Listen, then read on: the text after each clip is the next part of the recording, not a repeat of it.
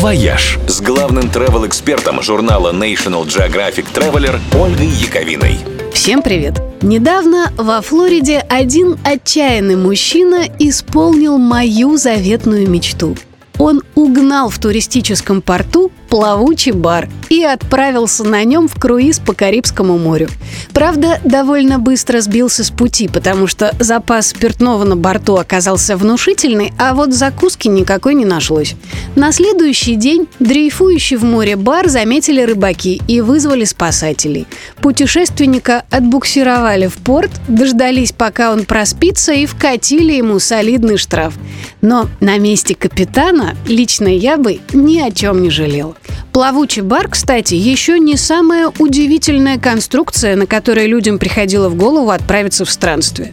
В США, например, был решительный дедушка из штата Айова, который как-то раз решил навестить своего брата в Висконсине и проехал ради этого почти 400 километров на газонокосилке.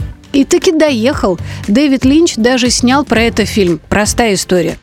А другой дедушка, на этот раз французский, буквально пару лет назад переплыл Атлантику в бочке. Специальные, конечно, но именно что бочки, прямо как князь Гвидон. Про это тоже наверняка когда-нибудь снимут фильм.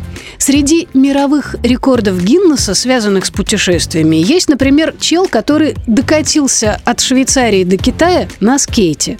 Есть парень, который прибежал из Норвегии в испанский Мадрид на роликовых лыжах. И есть бодрый японский гражданин, который преодолел расстояние в 7,5 тысяч километров от Гонолулу до Нахи на обычном водном велосипеде. В общем, при должном упорстве посмотреть мир можно было бы даже, ну, не знаю, с офисного кресла на колесиках. Но, если честно, идея с плавучим баром мне все равно нравится больше всех. «Вояж» – радио 7 на семи холмах –